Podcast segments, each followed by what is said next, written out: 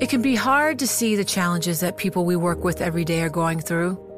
I'm Holly Robinson Pete. Join us on The Visibility Gap, a new podcast presented by Cigna Healthcare. Download it wherever you get your podcasts.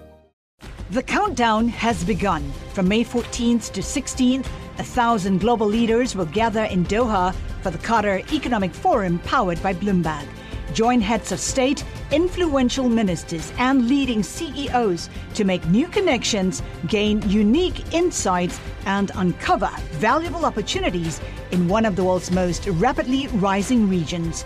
Request your invite for this exclusive event at QatarEconomicForum.com.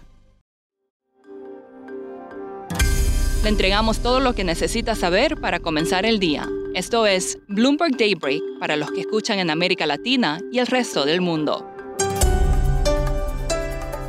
Buenos días y bienvenidos a Bloomberg Daybreak América Latina. Es lunes 20 de noviembre de 2023. Soy Ivana Vargués y estas son las noticias que marcan la jornada. El dólar continúa con su caída y un indicador de su fortaleza alcanzó su nivel más bajo desde agosto en medio de especulaciones de que la Reserva Federal se está acercando al final de su ciclo de subidas de tipos. En noticias corporativas, Microsoft subió más del 2% las operaciones previas a la comercialización después de contratar a Sam Altman, el cofundador de OpenAI, despedido de su startup la semana pasada, para liderar su equipo interno de inteligencia artificial. Mientras tanto, OpenAI recurrió al ex director ejecutivo de Twitch, Emmett Shear para reemplazar a Sam Altman, desafiando los llamados de los inversores para restituirlo. En otras noticias, Elon Musk se defiende en X de las acusaciones de antisemitismo y dijo el domingo que deseaba solo lo mejor para la humanidad. Musk, quien durante mucho tiempo ha sido criticado por promover discursos de odio, la semana pasada publicó en su red social un mensaje antisemita. Esto ha provocado una fuga de anunciantes, entre los que se encuentran Comcast, Paramount Global, Apple y Disney, mientras que algunos, como el administrador de fondos de cobertura Bill Ackman, han saltado en defensa de Musk.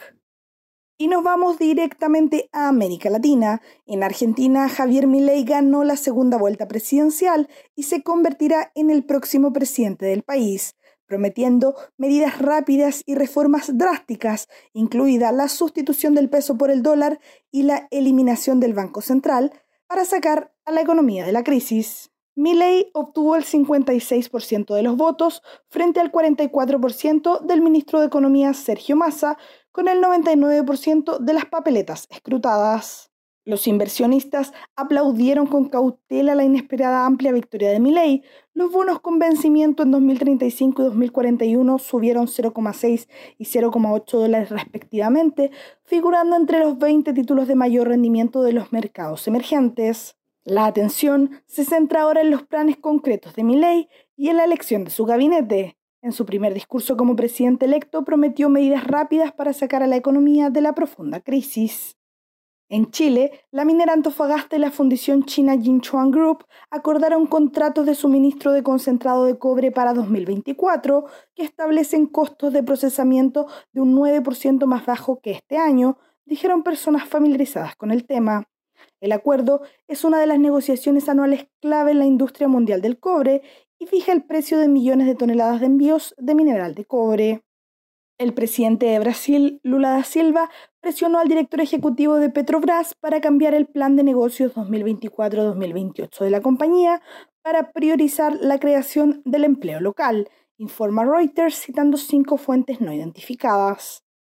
A continuación, Eduardo Thompson, productor de este podcast, nos presenta la entrevista del día. Chile fue sacudido la semana pasada por un enorme escándalo criminal que podría incluso influir en el mundo financiero y político local. Es conocido como el caso Audios. Para entender bien el origen de este caso, tengo a Iván Weisman, editor del medio local El Mostrador Mercados. Iván, explícanos cómo empieza todo este lío este caso lo gatilla un audio en la que uno de los abogados más poderosos de los últimos 30 años en Chile, que tiene vínculos muy fuertes con la derecha, con la izquierda, con gobierno de Piñera, con gobierno de Bachelet, con el actual gobierno y con algunos de los grandes empresarios, un penalista, Luis Hermosilla, está en un audio con otra abogada y con un cliente suyo, Daniel Sauer, que está en problemas con servicios de impuestos internos en Chile y con el regulador financiero, por problemas con una corredora de bolsa que ellos controlaban y con un factoring. Y en ese audio se escucha abiertamente de que necesitan plata porque están coimiendo, están pagando sobornos a eh, funcionarios del regulador de la bolsa en Chile, la Comisión para el Mercado Financiero y del Servicio de Impuestos Internos, para que la investigación que están haciendo contra este empresario, conseguir información y tratar de taparla. ¿Y por qué causa preocupación en el mundo financiero? Porque los hermanos Sauer, uno, el, empresario este tiene un factoring y una corredora. La corredora ya ha sido multada y está suspendida. Y tiene un factoring. Un factoring es, eh, es un negocio financiero en el cual las empresas, la mayoría de pymes, van con facturas y las pueden vender para tener liquidez. Este factoring no tiene muchos problemas, tiene deuda de más de 50 millones de dólares y muchas de estas facturas que después se venden a fondos de inversión común eh, resultaron ser lo que se llama ideológicamente falsas, serán facturas por servicios nunca prestados. Y lo que se las querellas que ya existen, las demandas penales que ya existen contra estos empresarios, es que estos hacían esta para financiar a otro gran empresario que se llama la familia Jalaf, que son dueños de un imperio inmobiliario que se llama Grupo Patio y que eh, usaban esta parte de estos financiamientos para ayudarlos a ellos eh, en sus negocios. Iván, ¿este, ¿este caso podría salpicar al resto del mundo financiero y político en Chile? Mira, lo que se cree es que primero que este abogado conoce todo. Este realmente es un Don Corleone de la industria en Chile. Pero ¿por qué es importante esto? Porque el negocio del factoring en Chile es un negocio poco regulado y mueve miles de millones de dólares. Y en este, una de las empresas que está salpicada, el grupo Patio, tiene como socios a una rama de la familia Luxich, la más rica de Sudamérica, una rama de la familia Angelini, la tercera o cuarta más rica de Chile, y, otros poderosos e influyentes y ricos. Entonces sí, tiene un montón de patas. En el corazón está la corredora de bolsa más importante de Chile, el Rain Vial, que tuvo varios negocios con el Grupo Patio, con los Jalaf, que también están siendo cuestionados. Y un sombrero que fue usado por Napoleón se vendió por 2,1 millones de dólares en una subasta en París. La venta de este sombrero se produce pocos días antes del estreno de la película Napoleón de Ridley Scott. Eso es todo por hoy. Para más información de Bloomberg News en español, los invito a suscribirse al newsletter 5 cosas para que inicien el día bien informados. El link está en la descripción del episodio. Soy Ivana Vargas. Gracias por escucharnos.